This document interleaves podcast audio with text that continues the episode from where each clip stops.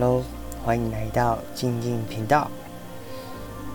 在一个大太阳的日子里，你会不会突然背后感觉一阵毛毛的呢？又或者是全身突然起鸡皮疙瘩？别担心，或许那只是好兄弟找到你了，想跟你玩玩。那就让我们来聊一聊我自己发生经历过的灵异事件。首先，就让我们从最近、最靠近这个时候的日期发生的事情来讲起。这件事发生在我打工的店里面。某一天，我跟一位女同事不知道在聊什么，聊着聊着，女同事突然跟我说：“我们店可能真的不干净。”我问：“为什么？”因为有一天，有一位男同事。他一直在跟后面元修室里面的女同事讲话，然后还跟他聊天。可是过了一下子之后，里面的那个女同事却从外面进来了。而这个时候的男同事吓到了，什么话都说不出来，结巴的问女同事说：“你你你你你刚刚不在里面吗？”你怎么从外面进来了？女同事回：“没有啊，我才刚到哎。”于是女同事便走进元修室里面看个清楚，而里面是真的什么人都没有。此时的他们都假装没有这件事情，然后继续忙着手边的事情。过了一下子，男同事说：“里面真的什么人都没有吗？”女同事说，对啊，什么都没有哎。男同事却说，可是我刚刚看到里面有人在走路，还有人在换东西耶。女同事说，真的没有。后来，他们两个人就当做没有这一回事。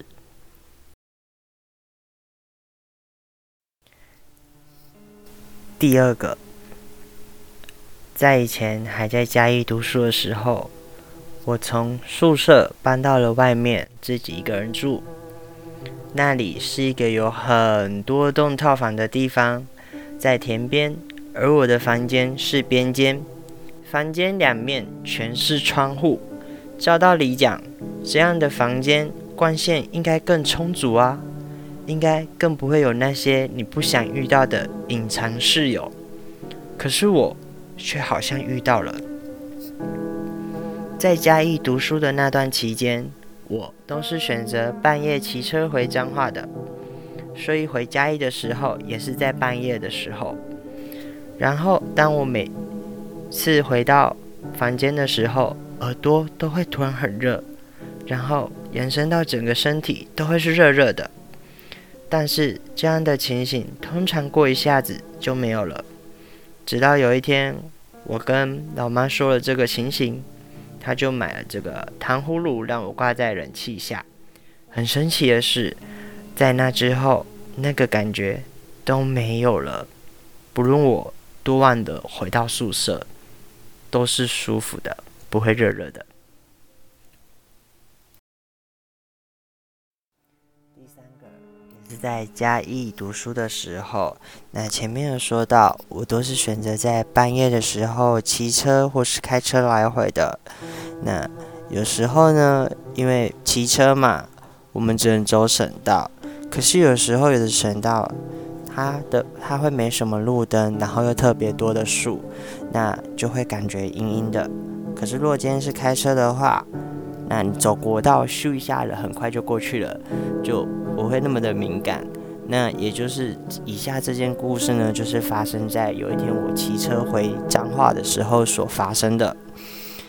那那一天就是这样的，我隔天不用上班，所以我就选择了我下班之后回宿舍洗个澡，然后收拾一下东西之后，我就准备出发回彰化。骑着骑着，在经过西洲大桥之后，我突然感觉，哎，我的背好像有一股不寻常的冷，不寻常的冷一直在流动着。呃，这时候我的脑中就浮现出了广播电台的人说，如果骑车或开车感觉背后怪怪的，千万不要回头。我很乖，没有回头看，我连看后照镜都不敢。就当我想要学电影里面红衣小女孩里的方法，要比脏东西还要凶，所以我就呛三字经。正当我要大声呛出来的时候，我突然闻到了一股香的味道。这个香呢，就是我们在拜拜的那个香。然后那股不寻常的感觉就突然没有了。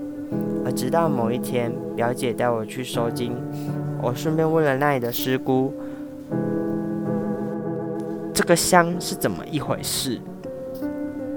他就问，也问我说：“我们家是不是有在祭拜神明呢？还是祖先，对不对？”我说：“对。”师姑说：“那是你们家的神明在保佑你，不用担心。如果是臭臭的味道，还有点类似尸臭味的话，才要担心哦。”此时的我非常的庆幸，自己那时候并不是闻到师姑口中所说的尸臭味。不然，我现在也不知道我自己会在哪里呢。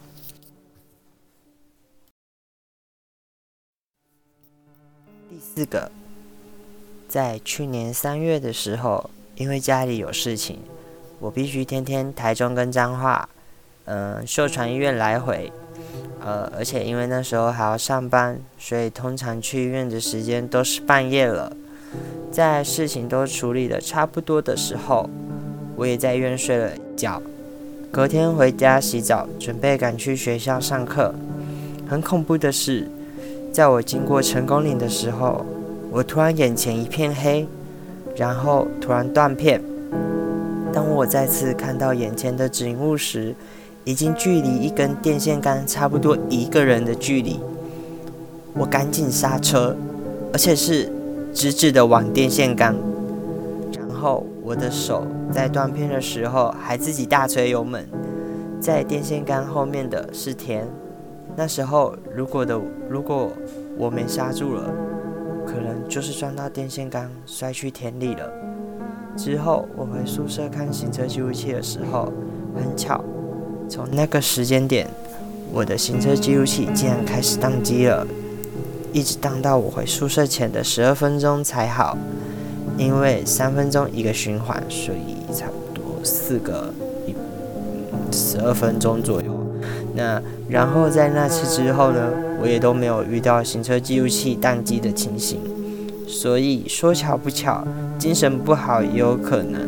但那个地点跟那个状况，真的让我毛毛的。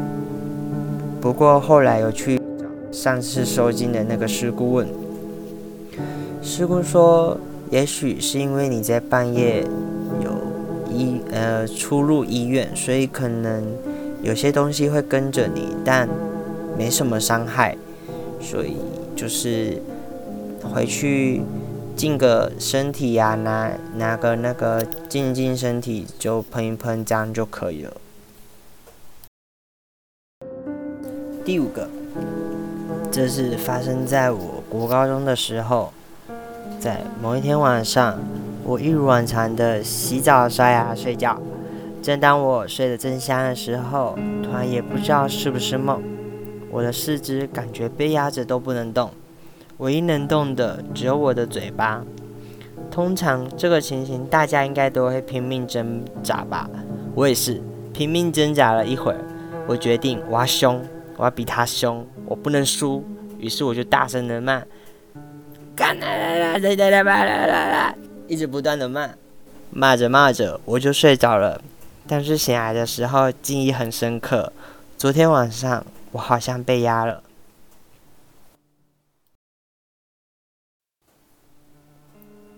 第六个，也是本集的最后一个，不怎么恐怖，因为我也不确定到底算不算是灵异事件，有可能只是一个梦境。那。这件事情呢，起源于在二十二年前的五月，我诞生了；隔年的九月，妹妹诞生了；再来还有一个我不知道什么时候会来临的小弟弟或是小妹妹。可是因为那时候家里的状况不太好，没有办法有第三个，妈妈就去拿掉了。直到五年前，老三诞生了。去年一百一十年，老四诞生了。这一则事件，也就是在老四这个期间发生的。其实妈妈在怀老四的时候很危险，有妊娠糖尿病，于是到了预产期，大家都很紧张。这里也就是我前面说的，家里有事情，台中彰化来回跑。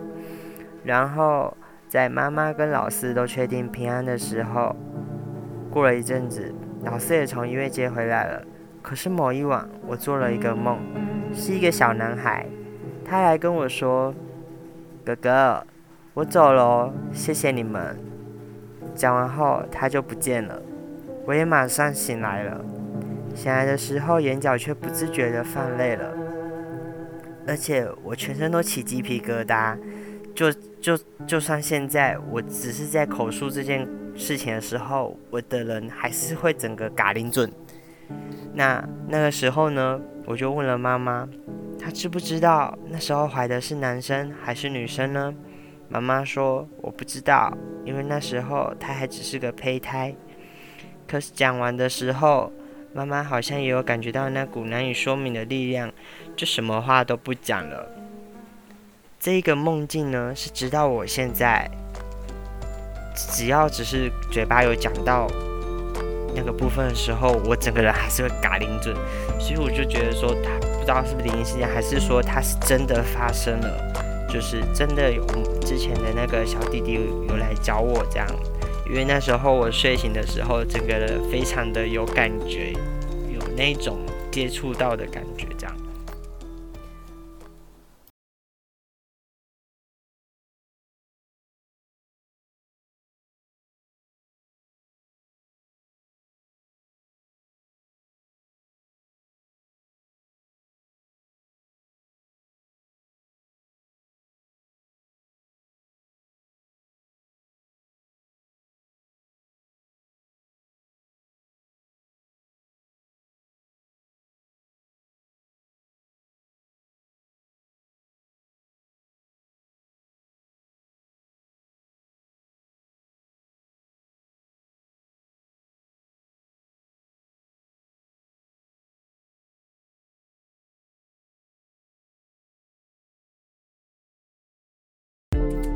啦，那以上这些呢，就是我嗯有印象的，而而且有就是认为我觉得有点像是灵异事件的故事分享。